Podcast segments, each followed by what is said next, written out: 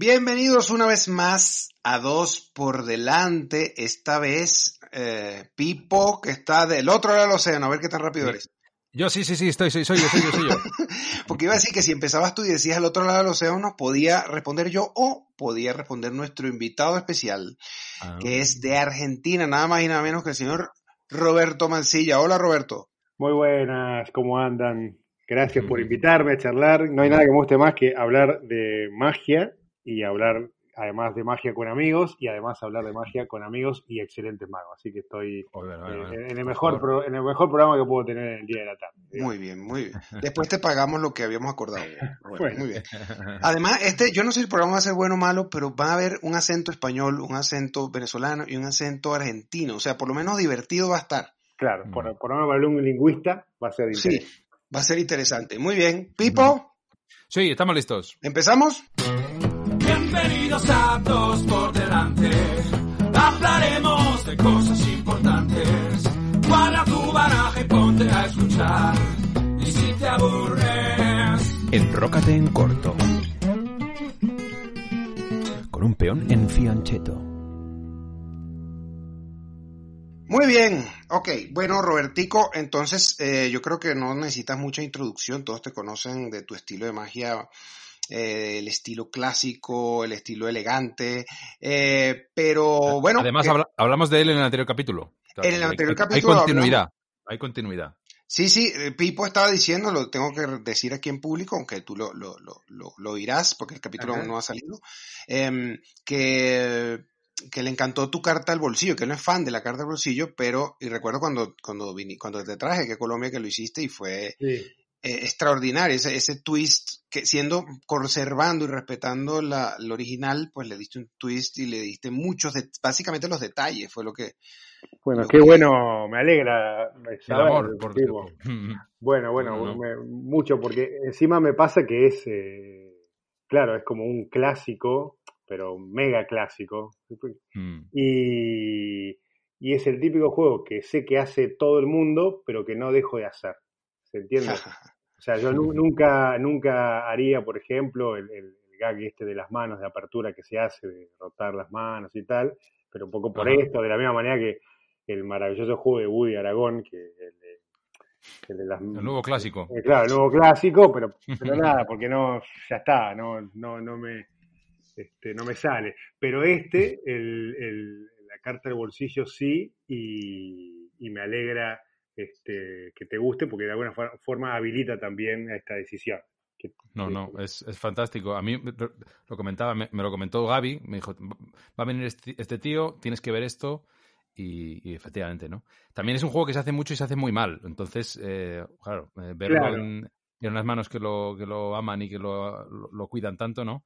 Es, Bueno, mira, no solo- es maravilloso. No, no quise justo decirlo, pero pu- lo, lo iba a, a decir, pero una de las cosas eh, que, que yo más recuerdo de mi, la primera vez que lo vi a Gaby, hace, no sé, como 10 años o más, eh, fue que él me vio hacer y me felicitó por ese juego. Entonces sentí como esos orgullos, viste, muy, muy personales, este, y un poco en, en este tono de, de, de, bueno, siendo uno tan conocido, el juego, como habían detalles ahí que valían la pena. Bueno, el que no la ha visto se va a quedar con unas ganas tremendas de verte, pero esa es la idea. Esa es la idea. Pero ahora te hago una pregunta, Roberto, porque me, me di- dijiste algo que me llamó la atención. Si haces ese, pero por ejemplo no harías el de Woody. ¿Por qué? Porque, buena pregunta. Porque en este siento, en el, en el, en el carta de bolsillo, que, que nació junto conmigo.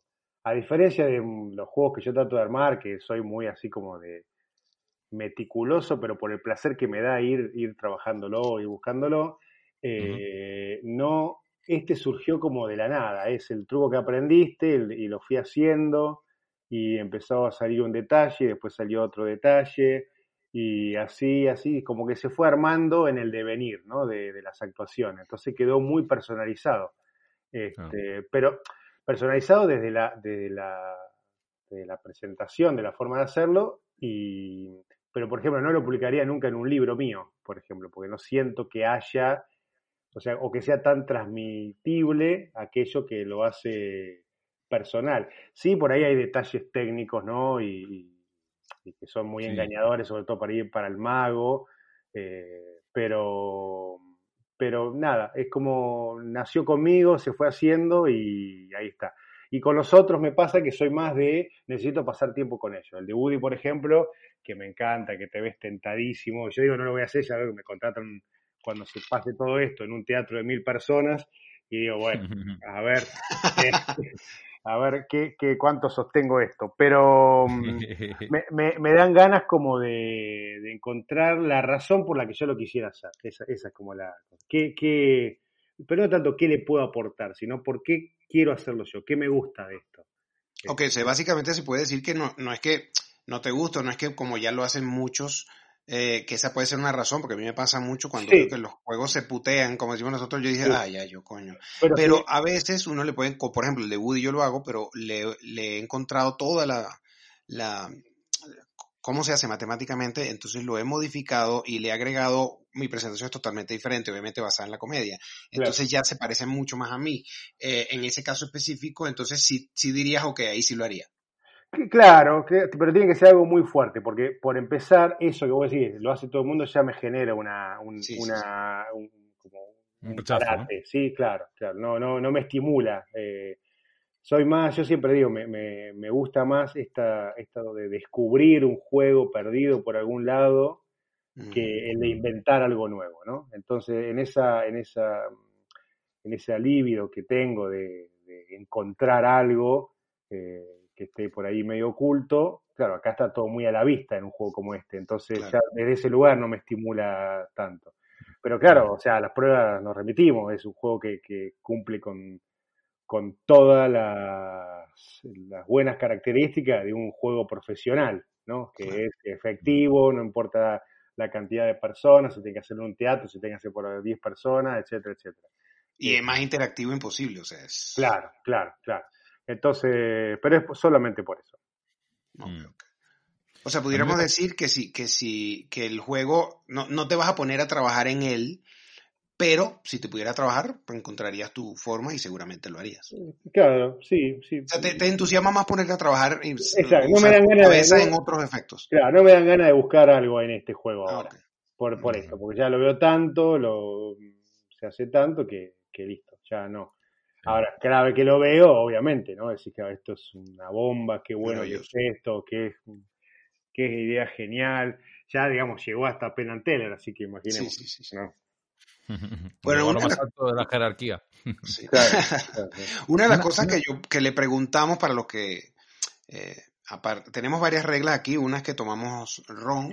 Eso es por eso, no sé si te lo había dicho, Roberto, sí. Sí, pero ahí yo están los dos. Creí que era un chiste, entonces... No, no, no. En tu no. caso específico tenemos que haber tomado brandy, porque tú eres un tipo más intelectual, pero bueno. Claro, sí, o vino, Nosotros seguimos siendo lo mismo de siempre. Esto de todas maneras, lo hemos instaurado hace dos programas, o sea que tampoco es una, una tradición con mucho con mucha solera.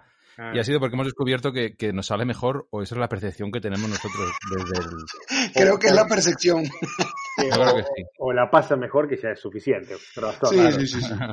Pero la otra cosa que intentamos hacer eh, con la- los invitados que tenemos, que aunque hemos tenido solo, eh, tenemos- tuvimos a ti, a Mario, y, eh, perdón, a, a Jaime, a Mario y ahora a ti, y estamos intentando primero preguntarle algo, ¿no? Eh, que son tres libros, yo te lo había comentado, eh, un libro que no un libro que sea de magia que tú no necesariamente que recomiendes que te me interesa más que te haya cambiado tu vida que tú digas wow a mí a lo mejor el libro es una mierda no importa pero bueno entiendo. pero a ti en tu momento pues un libro que no sea de magia pero que s- tú lo relaciones con la magia y un libro que no tenga nada que ver con magia que también se puede ir a relacionar de alguna manera pero que no ese sí Pero no tenga que nada no. que ver con magia Claro. Mirá, eh, creo que el de, el de magia, eh, voy a nombrar al libro de Derren Brown, Absolute Magic. ¿cuál? Absolute Magic. Ok. Es, eh, pero es, es muy extraño lo que me pasó. Pues yo ya estaba muy metido, muy, muy leyendo mucha teoría y tal, y tenía como una inquietud que era, ¿qué quiere decir esto de que la magia tenga significado? ¿no? Era como esa era la pregunta que me daba vuelta siempre. Y me acuerdo que ese libro eh, em, lo- era de Mitchell, se lo había prestado a Hacker, Hacker me lo dio a mí para que se lo devolviera y lo agarré así como con desdén porque lo miré con la teoría a ver qué dice, había un capítulo final que era, ¿puede la magia ser arte o algo de esto? Y yo dije, bueno, más de lo mismo, lo leí, me, me mató, y cuando leo todo el libro, este, son de esas cosas que realmente siento que, que, que me cambiaron, que alguien estaba diciendo algo que yo no sabía poner en palabras, ¿no? Que era que, la magia tuviera significado, pero sobre todo, de qué manera logramos que la magia tenga significado, ¿no? Que, que es un poco lo que plantea ese libro. Y eso, sin ninguna duda, claro, por supuesto, eh, por nombrar este, no voy a dejar de nombrar los, los clásicos y los típicos de, de Juan y todo, pero si tengo que ser sincero, eh, Eso, eh, eso. Nombro, no, nom- nombro este libro, porque claro, yo siempre, me acuerdo una vez que Pablo Sanata me, me preguntó por los magos que me gustaban, ah, creo que apenas nos conocíamos, ya hace muchísimo, y, y claro, en la lista no lo nombré a Tamariz, ¿no? Y dije, che, pero no me nombraste a Juan, me dice. Y claro, y me pasa algo, que es, eh, Juan es como el lugar donde, como la ciudad donde naciste, ¿entendés? Que, Ujú. que, que ya estás adentro, no, no, no, no lo tenés como objetivizado, ya parte, te moves ahí, ¿no? Y, y luego uno va descubriendo ciudades. ¿eh? Una ciudad maravillosa en, esta, en este sentido que yo descubrí fue Gaby Pareras. Entonces, uno nació dentro de la ciudad Juan Tamariz y, y, claro, de pronto visité los terrenos de Gaby, admiradísimo, maravillado y todo, ¿no? Entonces están todos en el mismo nivel, si se quiere, de alguna manera, eh, en, en cuanto a importancia y tal, eh, pero eh, esto tiene el agregado de lo que descubrí, y eso fue lo que me pasó con el libro de Derren Brown. Cuando Derren todavía no era la mega figura ¿no? Claro. Que, que es ahora, era alguien que empezó, había hecho un programa de tele, que había sacado un, un- un VHS, yo lo vi en VHS al, al Devil Picture Book, el, el- el VHS de, de cartomagia de él, eh, pero bueno, fue un, un tipo que plantea una idea como esta, por ejemplo, yo no me acuerdo si está en este libro o en el otro, pero es, eh, él hace pickpocket, ¿no? Entonces, eh, dice, y me acuerdo yo estar leyendo esto y decir, eh, bueno, a ver, y ahora estos ejemplos, ¿cómo van acá? Entonces dice que el tipo le saca el reloj a la persona que está, con la que está actuando, que está voluntario, y entonces nota que no se da cuenta, ¿no? Que, que se lo sacó. Entonces deja pasar el tiempo y entonces le hace una pregunta. eh, ¿Trajiste reloj? Le pregunta. Y el, inspector dice, no. Ah, mira qué bien. ¿Y dónde lo, dónde lo guardás? Eh, en casa. ¿Y dónde está? Al lado de la mesa de luz. No, lo dejo ahí. ¿Pero qué? ¿Tenés algo más? ¿Tenés libro o algo? No, a la mañana me lo saco y lo dejo ahí. Ponele. Entonces él, que le acababa de robar el reloj, lo hace aparecer.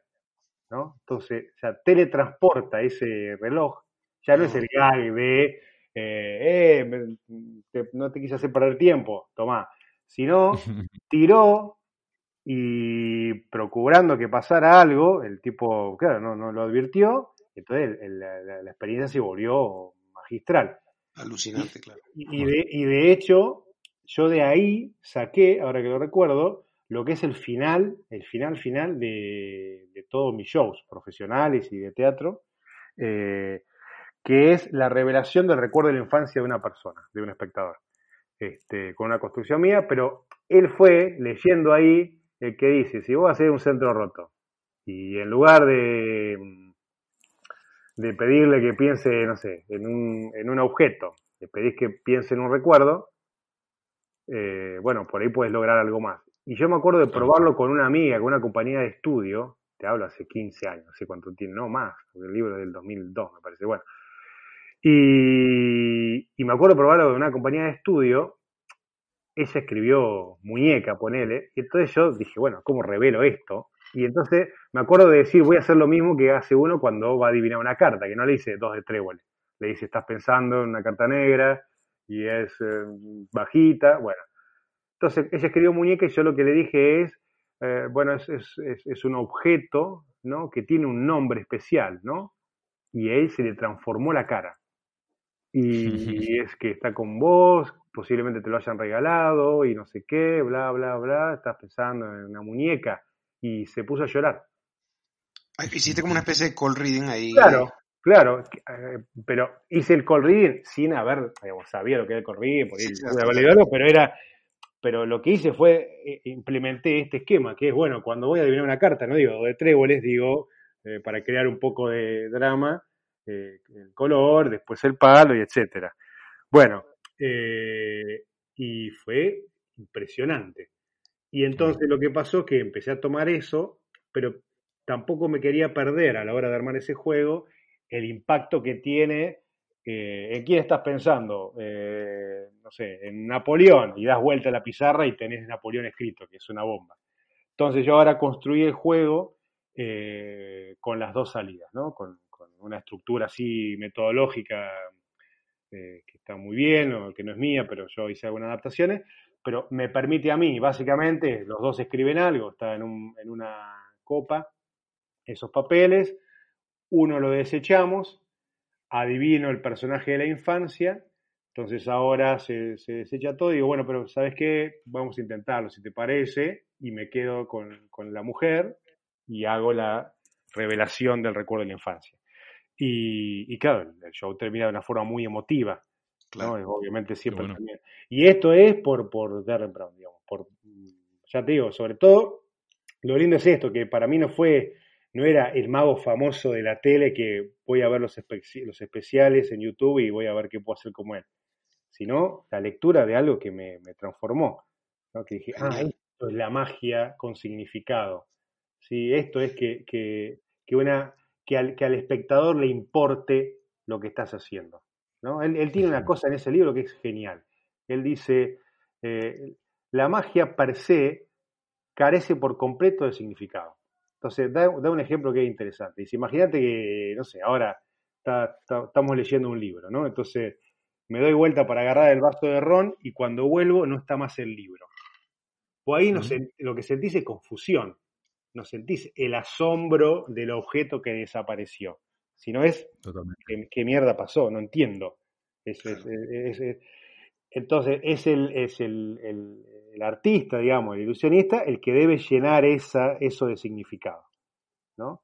Eh, claro, uno piensa en, en- en la magia, por ejemplo, de Juan Tamariz, ¿no? que, es, que está construida para que vos no puedas entender absolutamente nada, pero claro, la diferencia es que el, el- sentido está, es que esa persona que está ahí, que es Juan Tamariz, es la que lo provocó, aunque él no, aunque él no se haga cargo, ¿no? Quiero decir, eh, estás viendo el poder mágico de esa persona que hizo desaparecer algo. Y entonces, desde esa nada de significado, entonces uno empieza a, es como, es como un, un paño, como una tela blanca, ¿no? Es, bueno, a ver, ¿dónde, hacia dónde lo puedo llevar esto? Y a esto es un poco a lo que me refería hoy con, con lo del juego, ¿no? Bueno, ¿qué me gusta de esto? ¿No? Eh, Capaz que es el método, entonces, bueno, voy a explorar un poco el método, a ver qué me dice, o en qué me condiciona y qué me permite ahí laburar. Eh, y esto fue gracias al, al- al libro de Darren. Casi pegado a ese libro, pero voy a hacer trampa, pero podría mencionar a, a otro que es el Magic and Meaning de... No, perdón, de Magic Mirror, de Bob Neal. Mm.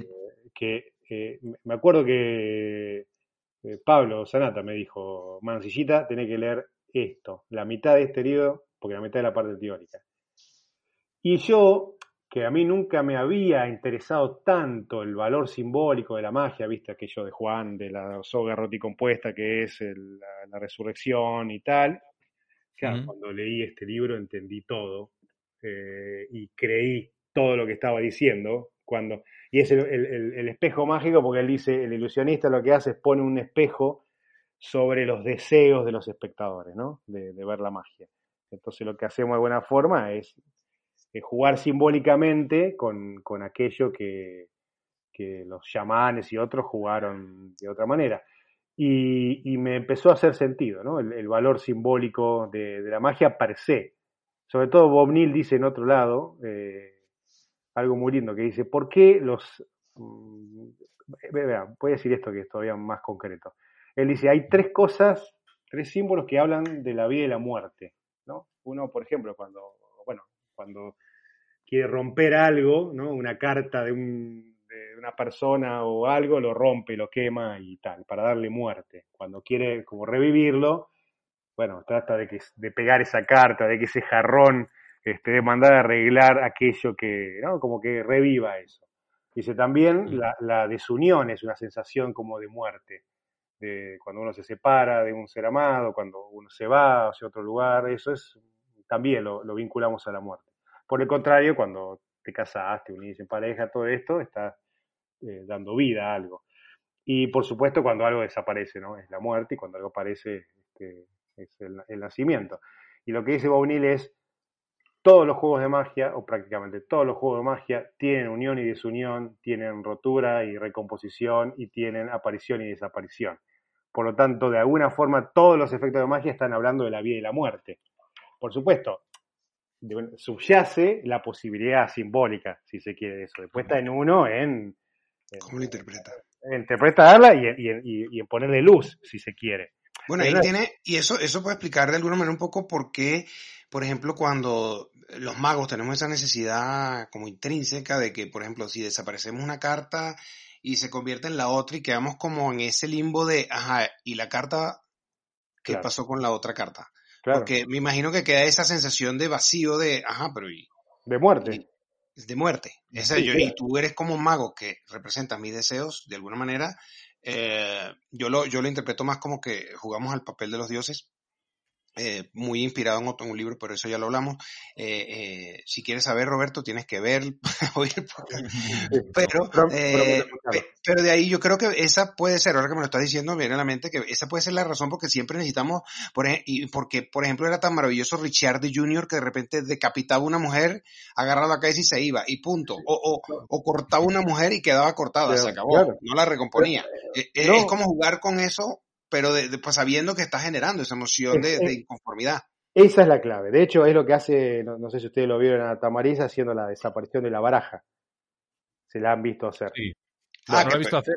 Yo se lo, he, se lo he escuchado a Gaby contar la historia de, de, como otras tantas, de su vivencia cuando hizo con ese juego, ¿no? Que es maravillosa. Pero dale, dale. Bueno, no, porque es que yo la vi. Yo una vez en, en una de estas cenas vieron post-congresos o algo en lo que nos sentamos todos. Yo dije, bueno, le voy a decir, Juan, nunca te vi hacer la, la- la desaparición de la baraja, me han hablado, ¿verdad? Y lo dejé ahí. Y al final de la cena, ya, no sé, tres horas después, Juan se pone a hacer unas, unas, eh, unos agua y aceite y tal, y en un momento este, hace la, hace- claro, hace la desaparición. No, sé, digo, no quisiera explicarla todo porque vamos a ser muy largo, digo, por mi experiencia. Pero, eh, pero la cuestión es que la baraja desaparece. Lo que tiene interesante este juego, esto es que cuando la baraja desaparece, se lo cuento brevemente para que tenga sentido. Alguien elige una carta, se pierde en la baraja, Juan la tiene entre sus manos y le pide a dos espectadores que le agarren las manos las suyas, ¿no? Entonces dice, bueno, a ver, eh, ¿es el 3 de tréboles? No, bueno, digamos todos, 3 de tréboles, vete, vete, y ahora, y esta, bueno, vete, vete, vete, todos decimos vete, vete, y cuando abre las manos Juan, sostenida todavía por los espectadores, se ve que hay una, so- que, que hay una sola carta, ¿sí? Y entonces él todavía está siendo sostenido por los espectadores, la da vuelta, es la elegida, y entonces todavía con las manos sostenidas por los espectadores, lo mira el espectador de la derecha, le guiña el ojo y le dice, la baraja. Entonces el espectador le dice, no, no, no la tengo. Venga, hombre, la baraja, ¿no? Y no. Al de la izquierda le hace lo mismo, ¿no? Pero bueno, no, mira que, ah, porque encima es, es prestada la baraja, ¿no? Este, bueno, y bueno, pero tú, no, no le hagan esta broma a él, ¿no? ¿No? Y él, entonces ahora se suelta las manos, la baraja no está, esa carta él la coloca dentro de un estuche, del estuche de la baraja, y, y entonces dice, ah, pero quizás, y señala el sombrero de él, y ahí todos decimos, no, me la corto si llega a estar ahí, no puede ser, no puede ser, se saca el sombrero y no está. Y ahora se da la vuelta y como que se le ve un bulto en el pantalón, en el bolsillo de atrás, todos decimos, ah, hijo de puta, que la tiene ahí, y él cuando se va a sentar se lo saca y era el móvil, ¿no? Y después genera que abajo una servilleta, la cuestión que no está, no está, no está, y queda así. Y nunca está. Y nunca está. Y en un momento dice, ah, pero por lo menos tenemos la carta elegida, y cuando se abre el estuche, no está más la carta. Yo- ese fue el momento donde dije, no puede ser. Y me acuerdo de sentir y decir, me quiero llevar esa, ese estuche para tenerlo de recuerdo. Como decir, acá hubo una baraja. Y, y bueno, y, toda la noche y se queda ahí, no aparece, no sé, no tengo ni idea cómo es, no quiero que nadie me diga nada al respecto, pero lo que yo me acuerdo es que yo se lo conté a mi mamá al, al día siguiente y mi mamá se enojó. Yo, eh, y no, pero ¿por qué? No, no puede ser. Y claro, de ella argentina, que vivió la época de la dictadura muy de cerca y tal, los desaparecidos, es, es un tema muy grande. Entonces, Ausencia. hablar, pero, pero solamente del aspecto simbólico, no es que, no es que pensó en los desa- pero es algo le tocó. Entonces, claro, eh, y Juan es el único que se, que, que se hace cargo de, que se no, no es el único, quiero decir, pero es, entiende lo que pasa, de hecho, el problema que él tiene después cuando nos, cuando nos cuenta es, bueno, cómo, cómo suavizo eso, porque la que siempre cuenta él es que una vez alguien le preguntó, no me digas dónde está, quiero saber si vos sabés dónde está. ¿No? Es como esa necesidad de calma. Entonces él me dijo que busca alguna salida y, y- y tal. Pero justamente, Pomnil dice un poco, eh, yo no me acuerdo si fue, era él, pero él, él habla de este concepto de nos cuesta hacernos cargo de ese poder que tenemos como mago. Y tal es así que enseguida, ¿cuántas veces cagamos un, un- un- un drama eh, por, por hacer un chiste? Y es un chiste porque lo hacemos al chiste, pero para destensar la situación. Claro. ¿entendés? Como que nos cuesta eso, es, ay, nos pasa lo de la baraja y enseguida vamos, a- hacemos lo de la baraja y desaparece y enseguida vamos a hacer un chiste. No, no, no nos atrevemos a tener la responsabilidad que tenía un chamán de, este, nada, de, de proveer de bienestar y de seguridad a toda la comunidad. Entonces, en esos aspectos en los que jue- en los que transita Bob Neal. Y claro, ahí fue donde yo me voló la cabeza. Y diciendo algo que, tomando algo que vos señalaste, Luis, que para vos eh, los magos son dioses, Darren Brown dice algo que, que contradice en este mismo libro, no lo contradice, pero él dice la belleza del que nosotros, de nuestro arte, digamos, radica en que no somos dioses, sino, digo, porque él lo que dice es, claro, para Dios abrir el mar, el mar rojo, es, bueno, sos, sos Dios, obviamente vas a, por lo menos vas a hacer algo por el estilo. El tema es que lo haga un tipo común y corriente. Entonces, él ahí, Derren Brown pone la figura del héroe, la diferencia del héroe versus el dios, ¿no? Que es una persona común que logra ese, ese compromiso, en el caso del héroe clásico, además es trágico la, la, eh, el desenlace, pero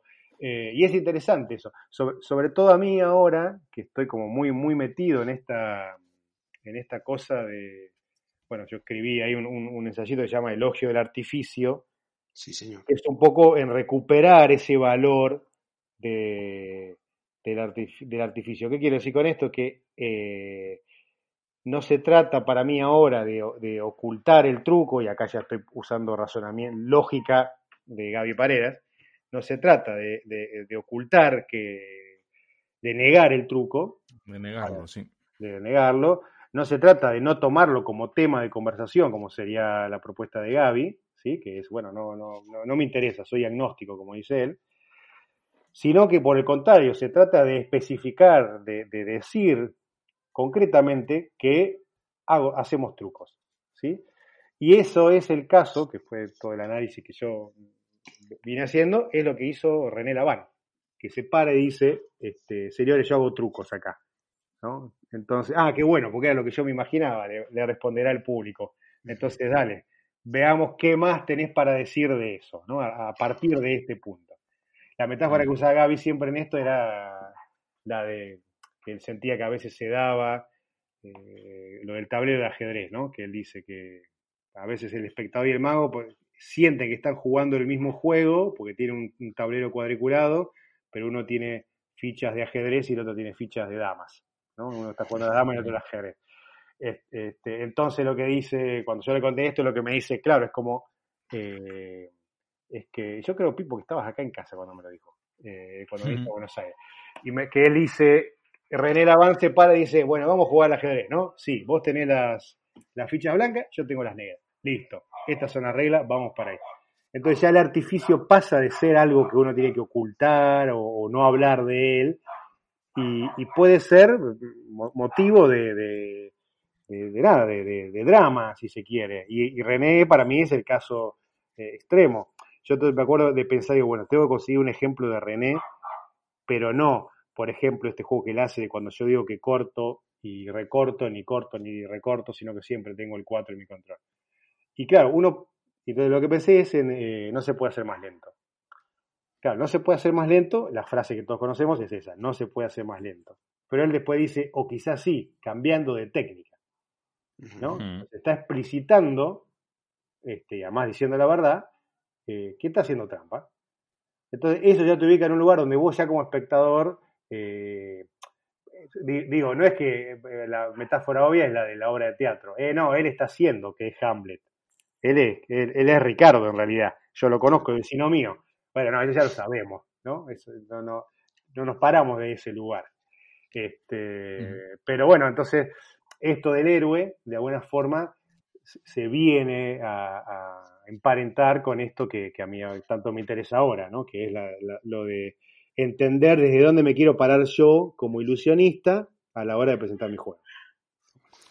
Muy Está bueno. Déjame Bueno, un igual momento no, que- no, no, no voy a, no, no voy a explicar lo de los dioses, pero no Bueno, es, no es que voy a uno es escuchar. Dios, sino que por eso, es que uno es un ser humano, los seres humanos en general, no solo los magos, tratamos de imitar y buscar la- lo- Mm, los poderes de los dioses, pero eso, Ah, eso sería, claro. no, eso ya lo hablamos eso después y ahora, otra, bueno, te te faltan dos libros a menos que Pipo quiera contar algo. Un momento, un momento, que aquí llevamos... Wait a moment, please. Bueno, pues, que, que me acabo el ron ya, ya me lo he acabado. Ah, bueno, podéis servirlo. Ahora sirvo otro. Eh, retomando este tema de- del simbolismo y, de- y del héroe, ¿no? Y eh, yo quería aportar, porque me interesa mucho ese tema y he estado leyendo, sobre pues esto del simbolismo de la, de la muerte, que todos los juegos tienen asociado ese, ese simbolismo, ¿no? Yo creo que también se peca un poco de simplificar el, el, el sim- el sim- el símbolo propiamente, ¿no? El símbolo siempre es más de lo que de lo que el símbolo apunta a algo ma- m- más amplio que lo que es el propio símbolo, ¿no? Es lo que diferencia de un signo De signo, claro. que está, que está contenido, ¿no? Entonces, en el, caso de la muerte, claro, hay mucha gente que le, le tira para atrás. No, esto yo no hablo de la muerte. Es que hay, hay diferentes niveles de análisis, ¿no? Yo esto lo, lo he, mm, lo he estudiado con, con Jordan Peterson o con Jung. eh, por ejemplo, eh, tiene que, que- también que ver con el héroe. El- la caída del héroe y la- el resurgimiento del héroe es una historia que es recurrente y fun- funciona en, en literatura y en cine y nos es eh, totalmente familiar. No es nada divino y, extraño, nos es muy familiar porque es nuestra experiencia cotidiana. Cuando alguien tiene sufre un- una, una catástrofe en su vida, una decepción, como todo el mundo tiene, ¿no? O una, una parte de ti muere en ese proceso, que es necesario, y otra parte de ti tiene que resurgir de ahí, y ese es un proceso natural de la, de la psique humana, ¿no? Entonces, eso también está contenido en ese, Claro. en ese símbolo, ¿no? No solo se habla de la muerte y la resurrección como si fuese apelar a Lázaro y, y ya está. No, Entonces- claro, claro. De hecho, sería quizás como la forma más explícita y por ahí menos eh, poética, si se quiere. La, la- Mm. la gracia, me parece que de fondo lo que está hablando esto, que es un poco también lo que dice eh, Bob Neal en algún lugar, está hablando de- del orden, de la posibilidad de control. Claro. Que, digamos, la belleza que tiene esto, el- el- o el potencial, me parece dramático que tiene esto, es que yo estoy pudiendo controlar esto, ¿no? Rompo algo y se compone. Eh, me, me parece que, que- que ahí radica, y, y lo que señala vos está muy bien, ¿no? La, eh, el símbolo es mucho más que, que- Sí. que la cosa, es lo que, lo que se quiere interpretar y lo que, lo que, mm, eh, lo que a mí como artista quizás representa, pero lo que al espectador le va a llegar por ahí y lo va a interpretar de otra forma. Mm. Eso Bueno, pero eso es como cuando un artista pinta un cuadro, pues ahí pues que él, él tendrá algo en mente y la gente se hará sus ideas y ya Claro, está. claro. El punto es que haya coherencia y el punto para mí, es que lo dijiste tú también, es que me parece muy importante, es que muchísimos magos cuando oyen este tipo de conversaciones cometen el error de ser muy literales, que, que Claro. para mí ahí se rompe el encanto. Sí, claro. Cuando yo de empiezo a ser- decir, esta cuerda la vamos a romper y va a representar la muerte, no, estoy diciendo muy exagerado, pero yo he visto eso. Sí, sí, Y yo digo, joder, yo entiendo que entiendas que hay una representación y que es poderosa, pero me parece que parte de lo bonito y de lo sutil es que justamente sea una interpretación, no, no que tú lo, no que sea tan obvio y lo digas. Claro, es que la fuerza de ese símbolo está justamente en, en- en su, en su presencia fantasmal, si se quiere, ¿no? En, en esto de que... Y subconsciente. eh, claro, el que no está, que, que no se ve. Y, y a mí me vale simplemente eh, saberlo. Para mí la clave es eso. Después eh, uno va y hace la cuerda rota y compuesta, pues, haciendo Como quiera hacer, como le da la gana, y tal. A mí me sabe, eh, me, me- me importa saber que eso está, este, pero como para, simplemente incluso como disparador de, ah, mira, la magia puede explorar estos caminos, este, y listo. Y yo ahí sí creo en, en los velos de Juan Tamariz. Este, quiere decir que cuando yo ah, haga la soga rete compuesta, y en el fondo sé que estoy jugando con algo más. Pero Claro. claro, por ahí estoy haciendo otra cosa. Pero me, me importa a mí como, como, como el que lo hace nada más. Es un poco lo que hablaba hoy, lo que a mí me motiva a hacerlo. ¿Qué hay en Hay una profundidad que se, que se nota si no sea explícita. Claro, claro. Y después de nada, el espectador también está esto que, que solemos eh, eh, querer darle servido todo al espectador, ¿no? Como, como casi eh, pornográficamente. Y yo Sí, eh, no, no soy, soy uno de los, digamos, de los pecadores. Eh, pero claro, porque nos cuesta pensar. Eh, la magia tiene esto maravilloso, como sabemos bien, que es eh, por sí sola, funciona. Ah, agarra esto, Claro. cortar la soga, aparece y listo.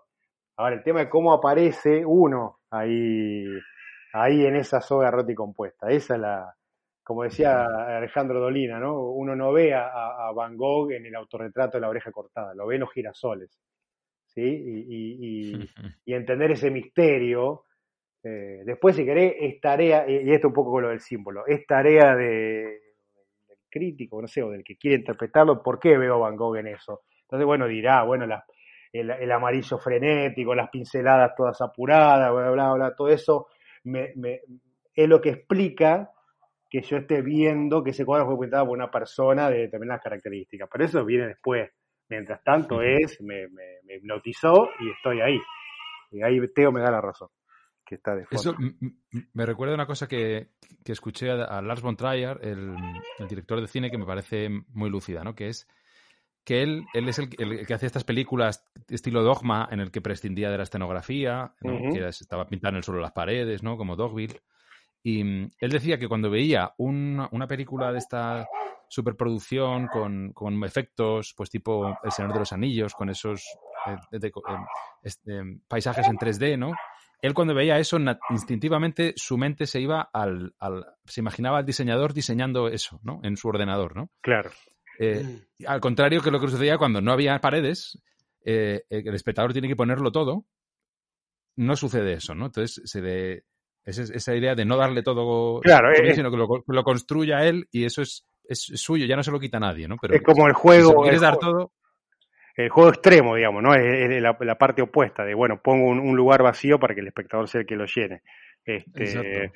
pero que está bien, sí, sí. Eso que dices Mm. tú de, de Van Gogh, lo, lo comenté yo en el anterior, lo repito, me parece genial, de una frase de, de Fellini, del director, que dice, todo arte es autobiográfico, ¿no? Eh, a mí esa frase me, me, me, me pegó mucho, porque independientemente que, estés, que no estés explícitamente hablando de tu vida, lo que estás haciendo ahí eh, dice quién eres, algo, algo tiene que, algo dice de ti. Y Sí, eso es muy interesante, ¿no? Como lo hablabas de los girasoles y todo esto. Claro, Gaby, Gaby decía, eh, dice esto siempre, ¿no? Lo de no, no- uno no se puede esconder este, atrás de la magia. O sea, si sos miserable, eso se va a ver, y si no, nosotros también. Este, también, sin embargo, es bueno, a mí que me apasionan estos temas, como se dan cuenta, eh, cada tanto conviene entender que, bueno, en definitiva estamos haciendo trucos de magia también, ¿no? Es como tampoco eh, creérnosla, eh, me lo digo a mí mismo, ¿no? Como, porque a veces uno entra en la propia trampa de, uy, no, y entonces, y ahora yo cuando voy a hacer esto estoy hablando y tal, y nada, y no pasa nada. Ahí es donde radica el misterio también de lo que hacemos, que es por qué esto funciona, que es un poco lo que me pasó con la carta de bolsillo que, que, que hablábamos, que esa surgió de, de, que, bueno, de que surgió. Y por ahí en otros juegos a que les metí todo el pensamiento y a ver y probé, eh, no pasa nada. O no Bueno, llega. también, también pasa con esto que tú estás diciendo, es eso mismo, es perfecto. Es que si tú te limitas a este pensamiento, estás limitando estás encerrándote en un cuarto con solo eso. Hay una cantidad de cosas más que no Claro. son solo esto, que son muy ricas, que se pueden expresar en magia. No es solamente ese simbolismo y no solamente esa expresión. Hay muchas otras cosas también. Entonces, en el momento que nos encerramos esto, pues nos podemos volver hasta monótonos, diría yo. Claro, claro. Yo ahí, eh, un poco como por lo menos como, como, como suelo salirme de estas, de estas cuestiones es, eh, que creo que lo, que más espero es que justamente esto que decimos, es que se me vea a mí haciéndolo, ¿no? Al juego. Eh, no, no por algo, sino que, que- que de alguna manera ojalá me, reconozcan a mí. Pero por otra parte, yo siempre digo algo que es que cuando yo actúo, eh, la verdad que actúo por mí. No sé, a ver si puedo explicar esto. Que es. eh, a mí no me va esto de, de- Me sentiría hipócrita si digo algo del tipo, bueno, no, estoy aquí para aquí regalarle a la gente un momento de ilusión y cosas. Y es mentira, hago mal, nada. Les estoy agradecido, che, gracias que me vinieron a ver. O sea, para. Me dejan hacer esto que me gusta. ¿Entendés? Como como a un nene, yo me acuerdo de mi sobrino cuando tenía 5 o 7 años, una cosa así, que me dijo, eh, tío, ¿querés venir a verme cómo juego los jueguitos? Claro, para él era a la, a la- a la computadora, ¿no? Para él era lo máximo.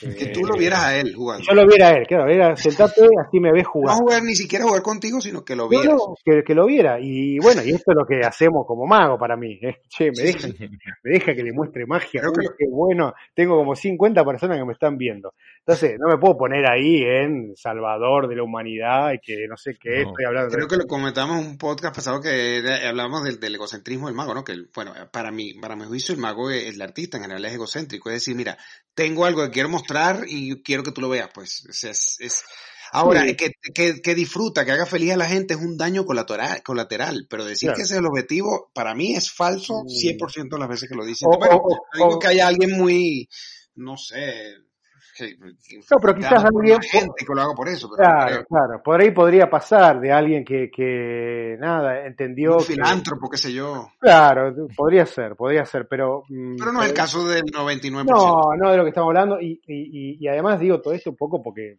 entiendo que a pesar del ron, la conversación se volvió como muy seria. Y hasta incluso.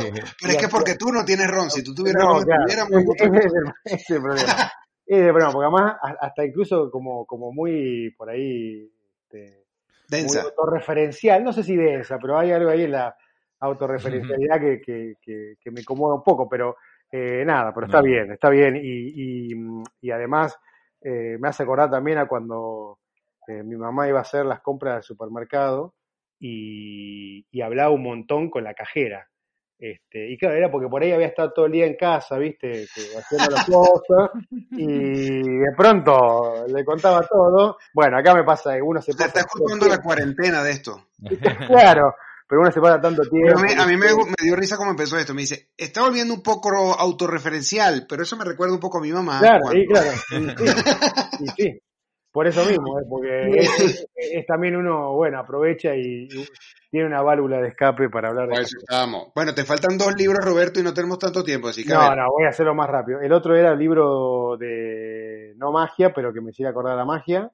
Ujú. Eh, voy a decir, eh, así para todavía consolidar más esta imagen que estamos generando, eh, el libro Otras Inquisiciones de Borges, el libro de ensayo de Borges. Ah, Porque ahí eh, yo me acuerdo de leer eso cuando era chico y decir, eh, ojalá esto se pudiera hacer con la magia, ojalá esta emoción, esta, esta idea hermosa se pudiera transmitir como en, en la magia. Eh, eso para mí es, y además que tiene reflexiones que son muy, muy cercanas a lo. ¿Repite el nombre? Otras Inquisiciones. Es un, De- un- de de Borges. Borges. Es un, es un conjunto de ensayos. Hay ahí incluso dos ensayos que es eh, Magias Parciales del Quijote y, y bueno, y otro más, para, que no lo voy a nombrar si no empiezo a hablar de eso. Eh, y ¿Y el otro otro, el otro libro que es uno medio así, de, eh, bueno, uno que leí hace poco, eh, que es de... Ok, ya va, pero espera un segundo. Este libro que me acabas de decir de Borges, entonces, no es de magia, pero tiene relación. En dos minutos, ¿qué, qué relación le ves? O sea, que, que, que, que alguien que no, no tenga nada idea de lo que estás hablando Eh, lo lee lo- y qué lo- le vas a, qué va a alimentar su magia. Bueno, el- hay ensayos donde específicamente habla de un poco de, de- de la magia. Por ejemplo, hay algo que se llama el arte narrativo y la magia. Y la magia. Y la magia. Ah, no pero la magia visto el punto de vista Claro, antropológico, claro, claro. Pero básicamente es esta idea de que, siguiendo la- el pensamiento de Fraser, de que, de que eh, Borges dice ahí que la magia es la coronación o pesadilla de lo causal, ¿no? La idea de que a todo efecto le corresponde una causa. Contrariamente a lo que, a lo que uno se imagina cuando dice sucedió por arte de magia, que es sucedió sin causa aparente, ¿no? Lo que está diciendo Borges ahí es al contrario, uno cree en la magia eh, cuando entiende, cuando supone que el mundo está eh, unido por hilos que solo uno, a lo sumo, no- desconoce cuál es el hilo que tiene que tocar para provocar la causa deseada. Pero no es que no exista una forma de llegar a, esa, a ese efecto, ¿no? Eh, y entonces, de la, misma, de la misma manera, hace esta analogía para aplicarlo a la, a la- a la literatura.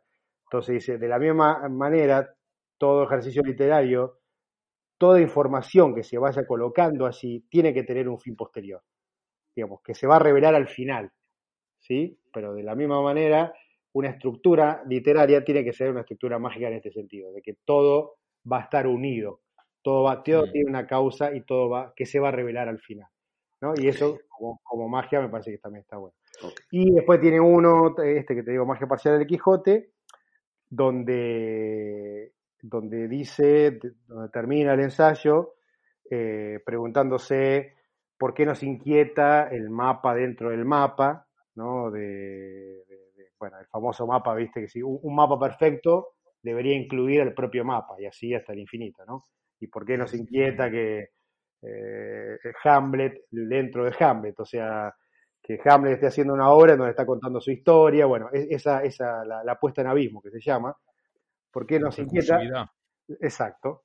Y él dice eh, que porque si los caracteres de una ficción, como puede ser Hamlet o como puede ser Quijote, como puede ser esto, este, entienden que están eh, eh, creando una ficción, ¿sí? tienen conciencia, ¿qué nos asegura que nosotros no estamos siendo un personaje de, de un libro escrito por alguien? Oh, ¿no? Entonces, bueno, bueno, bueno. es como, eh, y, y- y eso es interesante porque para mí eso es uno de los motivos que me hizo pensar en por qué a veces la, la gente se enoja con la magia, ¿no? De, o, o trata de decir, bueno, pero te la metiste en la manga, y vos decís, pero te hice, te hice, te adiviné el recuerdo de la infancia, ¿qué tiene que ver la manga? ¿No? Es como, y es porque si eso que no puede ser está sucediendo, ¿cuántas cosas más que yo digo que no pueden suceder podrían pasar? ¿no? Y, y para mí ese es uno de los grandes vértigos que puede generar un, un- un efecto de magia. Bueno, es, la, es, la, es la, la, in- la in- la inconformidad que tiene el ser humano de no entender lo que está sucediendo y no poderlo etiquetar o meterlo en una caja. Claro, claro, pero la, necesidad que tiene uno de etiquetar es justamente para ponerle orden. Claro, y a tu uno vida. como mago, claro, y uno lo que como mago lo que hace es desordenarlo a eso. De Sacas ahí, todo de la de ahí- caja. de ahí el conflicto principal, yo creo. Pero yo tengo un, un- un- discrepo un poco con eso, ¿no? Porque Ah. muchas veces da- dar significado a la magia, eh, lo que consigues es que la magia, al producirse, produce una satisfacción en el espectador, ¿no? Total. Eh, por ejemplo, un ejemplo de, pues esto, la anticipación de Gaby, de la que habla mucho, ¿no? Cuando el espectador ya ve lo que va a pasar y el, el- la labor del mago es dárselo. Y si no se lo da, se enfada. O sea, si, si esa carta, cuando ya se la imagina el espectador que ha viajado a, a tal sitio porque, porque se le ha sugerido, si el, si el mago no lo consigue, es, es al contrario, ¿no? Se enfada si, si lo que aparece ahí en realidad es la homónima o la carta rota o, o alguna mierda de efecto, ¿no? Claro. Eso claro. también pasa. Eso está muy bien. Eh, entonces, eh, o, o me recuerda de Darren Brown, este juego que lo revisé hace poco, el de Smoke, ah, es sí. una belleza. ¿no? belleza. Como la- una carta pensada desaparece de una, de una, de una baraja y se transforma en, un- en el, en el cigarro que se está fumando Que se cuando se pone a toser y empieza a desenroscar el... y dices, coño, que es un cigarro. Es que esa tiene que ser la puta carta. Si esa no es la carta, Claro. te mato. Te y mato. si es, es que es muy satisfactorio porque... Entonces, pasan las dos cosas a la vez también. ¿no? Hay un cosas, conflicto claro. y una satisfacción de que eso sea así. Sí, sí, yo mi to- total, total, pero eh, de hecho esto que lo digo lo digo por aquellas veces donde yo siento que no estoy provocándole al espectador, este, digo, no entiendo por qué el Claro. tipo me está diciendo esto, si, puede ser que no haya esa satisfacción, o sea, hay Claro. solo ese, ese Eh, conflicto, ¿no? Es exacto, es- está, está muy bien eso, es, es justamente ese es el punto. A él no le resolví nada, digamos, fue, fue solo para mí la resolución. Lo hice, Pero siempre lo eso- logré. esa- ese tipo de espectadores siempre van a existir, o sea, de ahí hay ese rechazo hacia, hacia lo imposible, jodido. Eh, el- gracias a Dios es muy poquito el porcentaje de gente, pero Total. eh, Bueno, me falta el último libro, El así último que, que lo tengo ahí por el tema, o sea, dale, dale. Eh, es eh, el libro de- es de un, de un ilustrador argentino, se llama Tute, eh, que escribió el libro se llama Diario de un hijo, que es todo el ¿Diario? de un hijo de Tute, que es todo el proceso de, de- del duelo que él tuvo. Su padre era un dibujante muy muy muy famoso. Yo no sé si allá conocen a Clemente, que acá era como un, pero bueno, era era, era un, un- es como si me dijeras Kino, ¿no? Por, por ejemplo. El de- silencio de Pipo y mío te dio la respuesta. Sí, sí, total. Sí, yo no, bueno. no- no lo conozco. No, está bien. Bueno, es, es muy famoso. Eh, y, y bueno, entonces murió su padre y él dibuja de una forma genial todo este proceso de, de duelo. De hecho, mira, yo eh, conseguí comprar a él, él se puso, viste que ahora por suerte con esto de Instagram y demás, por ahí los ilustradores se ponen a vender sus cosas y tal. Entonces conseguí el original de una viñeta que yo había leído en el diario, que me la recorté y la guardé, porque tiene que ver mucho con esto que estábamos hablando de la magia. Y es, bueno. hay una persona que está colgada del techo, pero está con los pies en el techo, no es que está colgada, sino que está como parada en el techo hacia abajo. Y abajo hay una persona que lo está mirando y le dice, me da miedo. Y entonces el que está en el techo le dice, que me caiga. No, que tenga razón, le dice el otro.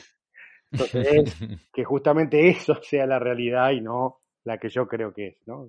Que, que- que justamente ilustra esto que, que les estoy diciendo. Está bueno. Igual, bueno. igual te vamos a pedir que nos, si puedes, nos mandes unas foticos porque siempre en el, el- Sí, en el, en el, en la cuenta de Instagram ponemos los que le mando la foto de todo. Sí, las recomendaciones, sí señor. sí. Una cosa, yo quiero retomar una cosa que has dicho al principio, a- muy al principio de la conversación, cuando has dicho que tú no te verías eh, publicando ¿no? tu, tu, tu- tu versión o los detalles que tú has inc- incorporado a la, a la carta al bolsillo, ¿no? Entonces, me gustaría que, que desarrollaras un poco más, ¿no? Sobre los créditos y, y cuándo mm, es pertinente publicar algo o cuando no. Hay es una cierta polémica con ese tema últimamente porque, eh, vamos, está el consenso general de la, de la comunidad mágica y luego algunos magos, ¿no? Como Elder, que lo llevan más allá, ponen una serie de condiciones. Sí, Yo tengo mi opinión al respecto hoy sobre... Pero es un tema muy interesante y no, no, no tengo todo atado, desde luego. Entonces, No. cuéntame, compárteme un poco Claro, es, es, es como, como largo así de, de desarrollar, pero, que, pero Dale. eh, no, que Si no hacemos dos capítulos, ¿cuál es el problema? Hacemos los capítulos. lo- o- o- Da- Ya, ya nos pasó con Mario, que nos pase contigo, no Bueno, va a ser bueno. problema.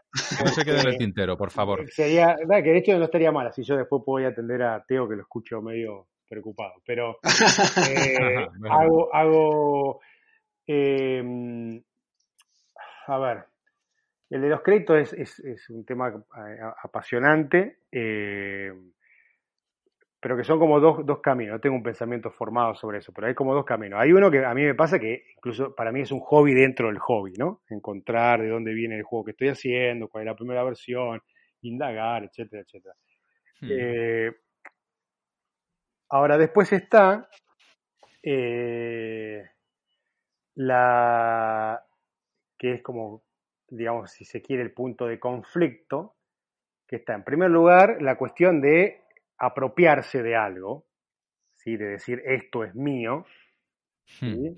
cuando de verdad no lo es. ¿sí? Eso está mal, claro. Eh, pero ahora, lo que pasa- es- claro, pero lo que pasa es que eso tiene muchos matices y ahí es donde está el conflicto. Porque todos vamos a estar de acuerdo en que, bueno, yo hago el homing card de tal, eh, pero con dorsos amarillos.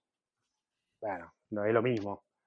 Ahora, que ahí empiezan a aparecer cuestiones donde vos me decís, eh, y estoy hablando de la presentación, donde quizás sí el, el efecto, no sé, a ver, voy, voy a poner otro ejemplo, el, el viaje del, del Caracross, ¿no? El viaje de las tres cartas. Yo digo, voy, bueno, tiene un juego del 1000, 1700 más o menos, pero si yo digo, eh, lo coloco en las billeteras, a, la, a, a las cartas y hablo del pickpocket y no sé qué, y te voy a robar cartas y todo esto, eh, vos podés decir es mi versión, es mi juego. Porque bueno, por decir algo, porque tiene una presentación que, digamos, e- es donde recae el peso de lo que estoy haciendo, eso es lo que quiero decir. Si, si, si el, el peso recayó de- en un lugar en el que en el que realmente lo transformó y, te lo apropiaste, donde si yo salgo y hago eh, eso, voy a estar viendo al otro, un poco lo que decíamos hoy, bueno, eso para mí hace que no digas es, es mío. Lo que no quiere decir que no lo puedas hacer, porque si ese otro espectador, ese otro mago lo publicó y demás, te está dando permiso para hacerlo. Entonces, En teoría sí.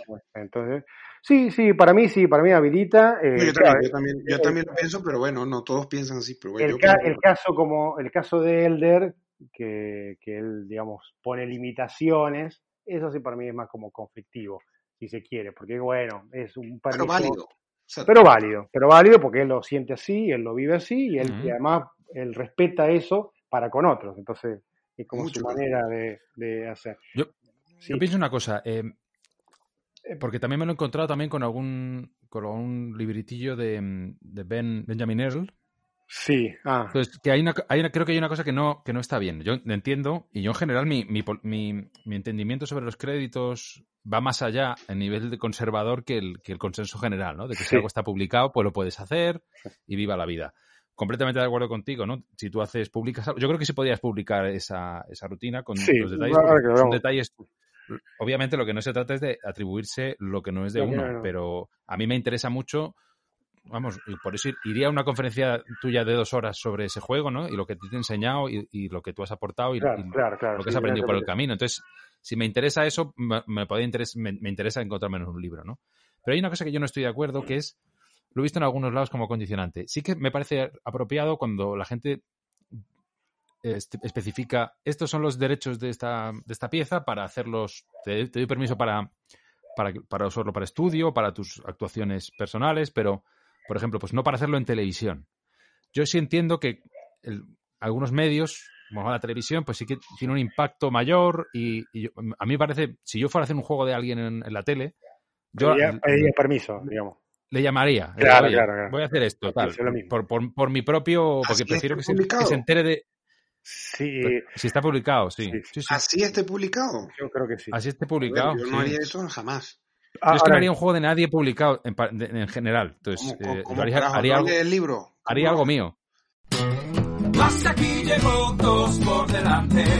Un capítulo muy interesante.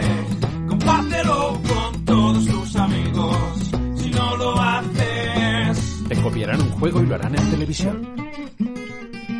Sin pedirte permiso.